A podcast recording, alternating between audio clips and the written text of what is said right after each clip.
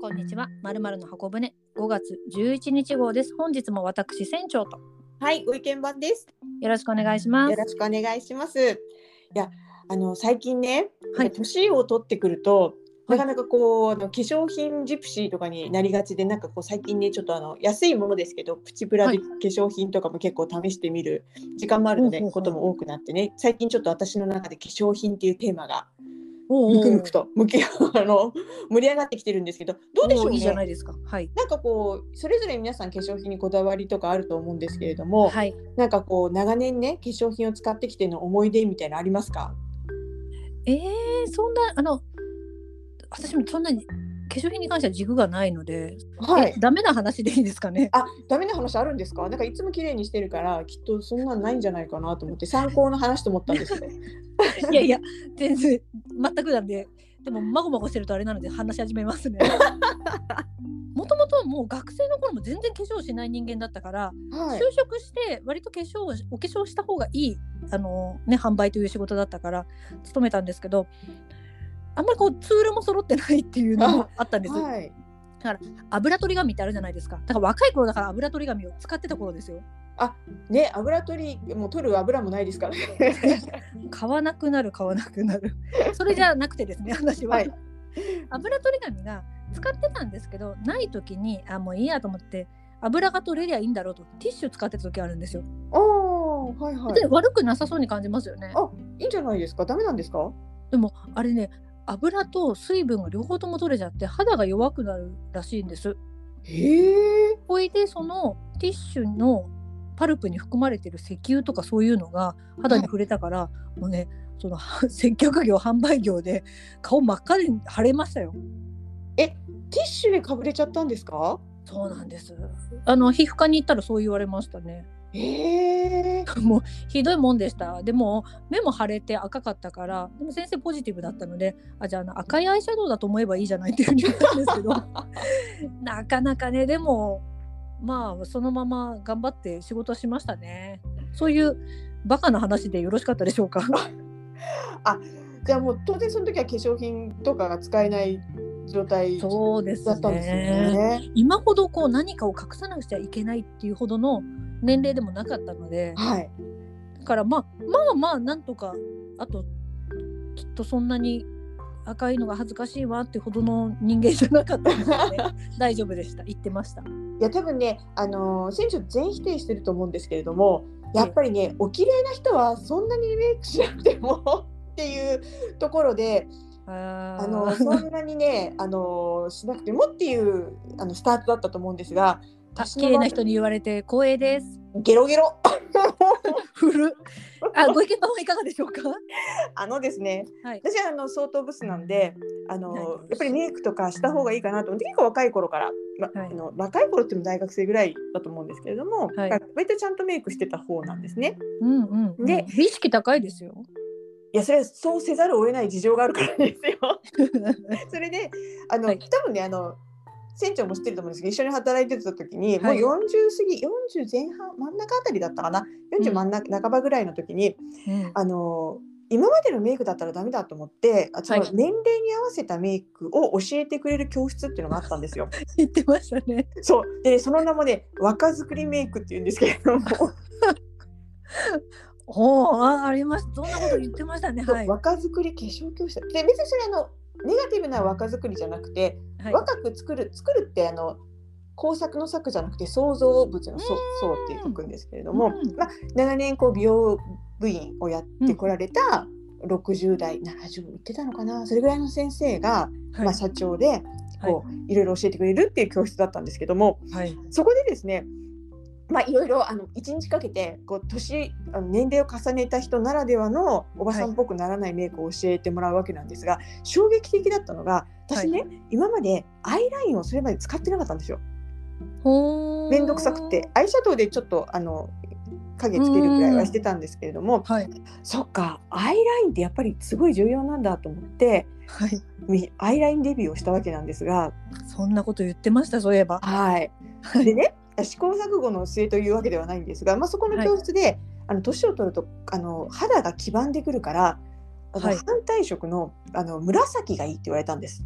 あかなり濃い黒に近い紫なんでそんな違和感はもちろんないんですけれども、あ。はい。でそこでアイラインを買って帰ったんですね。はい。あのそれは使いやすかったんですけれどもなんかこはいうちょっとね、あの鉛筆削りで削らなきゃいけないやつだったんで面倒くさくって、うんでなくなりかけた時にあのどっかメーカー探せばあるはずだと思って、はいその紫のアイラインをネットとかで探してではいお店に買いに行ったんですよ。でそこのブランドがねやっぱりこうちょっと若い感じのブランドだったんですよ。ほうほうほう。その時出てきたのアディクションとかなんかこうう RMK とか。ん。なんかそういうこうなんていうの？おしゃれ系っていうの？なんて言ったらいいんでしょうねんうんうんうんうん ああいうところのブランドだったんですけどこうはい意を決していって、まあ、そこがまたおばさんなんですけど「あすいませんこれね若い子のブランドなんだけどおばさんなんかこのアイシャドウあアイアイライン使っていいかしら?」って聞いたら「はい大丈夫ですよ色物はあの年齢関係ないですから」っていう言葉になって 使ったらもう今の船長じゃないですけれども、はいもう赤っ晴れですよ。ああ、そうですか。もうつけたすぐですねあのちょっと硬い感触だったんですけどもそのええ紫のアイラインくーっとこう塗った瞬間にブワーってかぶれましてあダメじゃないかやっぱり若者ブランドと思ってあ、若者ブランドが悪いのではなくて、若者ブランドにおばさんがチャレンジしたってことが、ちょっとね、あれだったってことですね。正確に言うとそうです。で すああ、そうですか。ね割とこうあの船長敏感肌ですよね。そうですでね。私は全然敏感肌じゃなくて本当にあの何塗っても大丈夫な人なんですよ基本は。うんうんあれなのにあれだってことはやっぱり年齢もありますしやっぱり年齢に合ったはい。化粧品使わなきゃダメだなと思ってちょっとねあの美容部員さん嘘つきって思ってます。あ、なるほどね。あ、それで。もうまたね、失敗談ではないんですけど。カウンターで、あんまり行くのは好きじゃないんですよ。美容部員さんとお話をしてっていうのが。百貨店のでもファンデーションの色っていうのがどうしてもネットじゃ買えないから相談をしたくて行ったんですね。はい。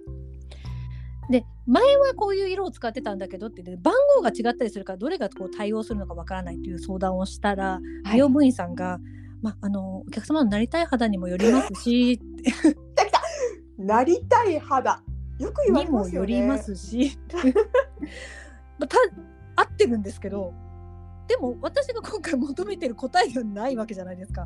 そうですね。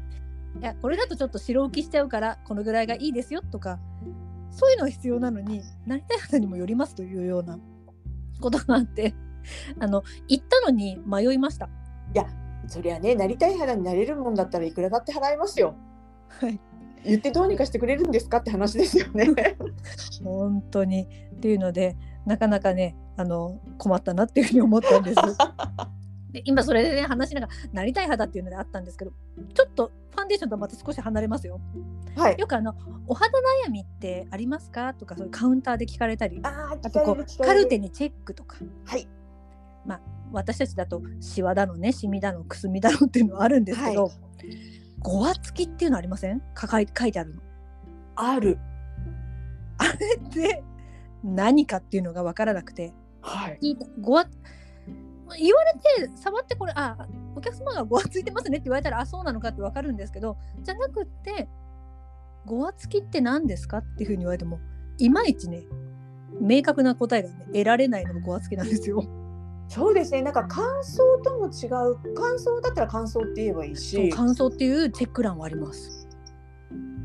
ねえ。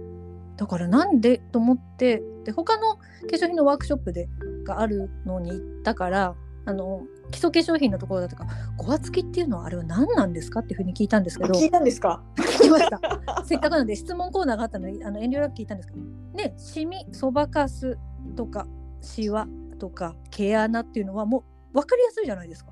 だって見てわかるもんだし。はい。あのねあるから実際にそこに。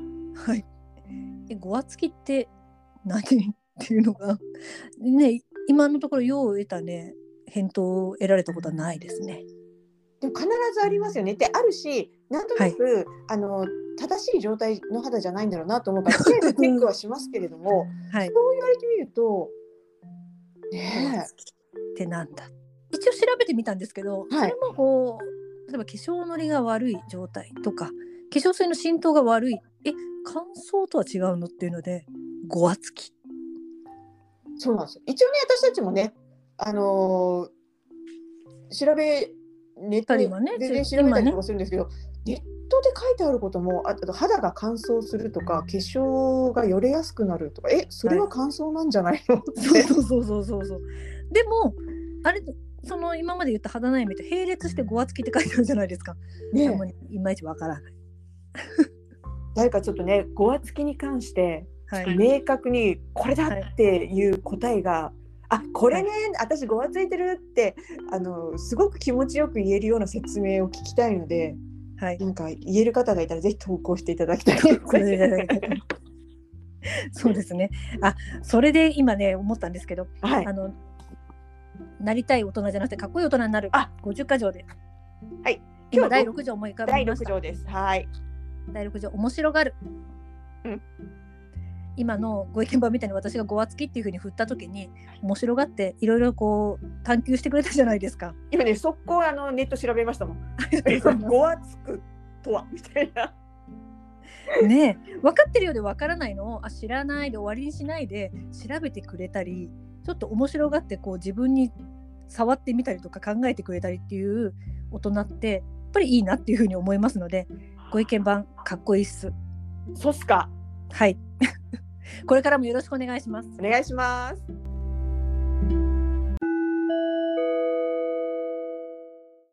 船長一品コーナーパチパチパチパチパチよろしくお願いします。お願いしますということで今日は何を紹介していただけますか？はい。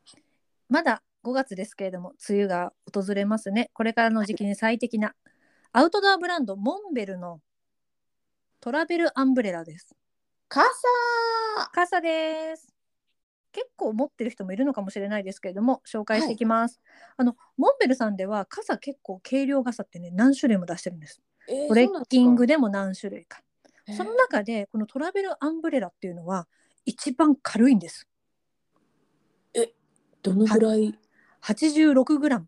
あそれは軽いですねもうね、カバンの中に入れていても、あ今日傘忘れちゃったかもって思うぐらい持ってないように軽いです。あいいですね軽いの大好きはい。カバンに入れておかなければ、この折りたたみ傘ってね、何かがあった時に使うものじゃないですか。っそうですねていうことはうんうん常備してあるといい。けれども、重たいと持っていくのが嫌だ。やだビニ傘買う。無駄遣い。そうそうそうそう嫌ですね。嫌ですねというふうに考えると、これね、お値段先に言うと5720円で、決してまあお手頃でもない、あまあでも折りたたみだったらこれぐらいするのかな。これがあるだけで、その無駄なものがなくなるじゃないですか。無駄な買い物もなくなる。はいあと長傘が私嫌いでね。あ最近やっぱり長傘嫌いの人増えましたねなんかやっぱり、はいうん折りたたみの方がいいっていう方多いです使わない時間にね、持っているのが嫌なんですよ。はい 当たり前のことなんですけど。この折りたたみはいいです。で、えー、88センチ開けると。だからまあまあ、あの、広くもあります。そうですねはいうんうんそしてモンベルさんの良いところは修理はもちろんしてくれるしあとはパーツなくした時にパーツだけも売ってくれてるんですね。傘のパーツって何ですか？傘の袋あ結構外してる時なくしがちですよね。うんなくしがちなくしがちあれも別売りで売っております。なんかいいなこれだから長く使えますね。はいと考えるとこれお買い得です。これもちょっと興味あるえ実はですねあのここで紹介されたもの、私すぐ買うんですよありがとうございます。この間のカンフーシューズもありがとうございます。ちょはいっと早速買いに行きますわ必ずカバンの中に入れておく。入れといても邪魔になりません。はいえーオレンジ、ブルーブラック、あともう一個なんだったっけ？三色ですねはいお仕事向けにはブルーブラックです。ぜひとも私とお揃いにしてみませんか？うん早速かポチるようにあのネットを見ています。はい。ぜひともよろしくお願いいたします。以上です。す。ではお待たせしました。ご意見番のコーナーです。今回は何でしょうか？はい。ではアラカン川柳コーナー行きたいと思います。よろしくお願いしますは。い。鏡見て何かが足りない忘れてる。うん鏡見て何かが足りない忘れてる。どういうアラカン川柳なんですかこれは？いやーなんかこう化粧とかってルーティンでやるじゃないですか。まあ、化粧水と、はい。まあ、人によって違うと思いますけど、まあ、美容液、あはい。のクリームみたいな、なんかいろいろあると思うんですけれども、あれってほとんど考えないで一連の動作をやるやります？でそうするとなんとなくあれ今これや塗ったかな？つけたかな？っていうのが、うん。こうあやふやになることがすごい最近こうあらかんなんで多くって。はいでこの前もあのーまあ、ずっとその日は家にいる日だったんですけれども、はい。お昼ぐらいに鏡見たらなんかすっごいやっぱりあの肌がボロボロにな、ボロボロっていうかあの乾燥してておかしいなと思って、まあ、確かに夕方は乾燥するんだけど早いなと思ったらはい。よく考えてみたらあ今朝クリーム塗ってないってふと思いだ 思い出したりとか、そういう忘れてるんですね。はい。うん。そうなんですよ。で鏡見てあれ？と思ってよく考えたらあれ？あれやってなかあの1工程やってなかったわとか。やったかやってないか忘れちゃったわみたいなのとかあと出かける時とかも、はい。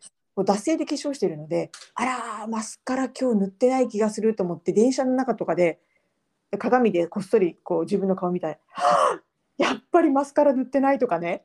そういうことが最近多くなってきてはい。脳の衰えだなって。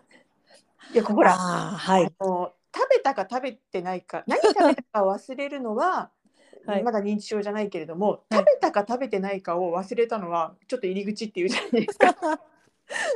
だいぶ飛躍してますけどまあそうですね。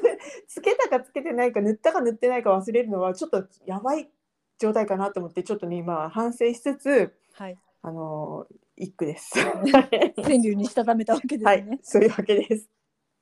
あーでもそれは多分お化粧を始めたての子たちにはなない行為なんじゃないですかもうあなんですよ何十回も何百回もやっているからこそ忘れてしまう忘れてしまう一工程落としてしまうっていうことは 大人ならではの悩みですね。やっぱりねちゃんと自分の顔に向き合いながらあの化粧しなきゃダメですね肌の手入れとか。そうですね。今日反は化粧品のテーマですからあの綺麗にまとまりましたね。はい 忘れてるということでもう一回じゃああの川柳を教えてください。はい、鏡見て何かが足りない？忘れてる。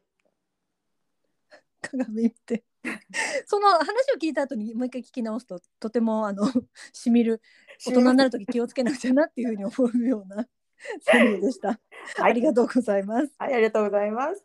では次回は5月の27これを予定しております。また川柳ありましたらねあの送っていただくとあの今でしたら積極採用を考えておりますのでお願いいたします。お願いします。お待ちしてます。それでは次回皆様とお会いできることを楽しみにしております。さようなら。さよなら。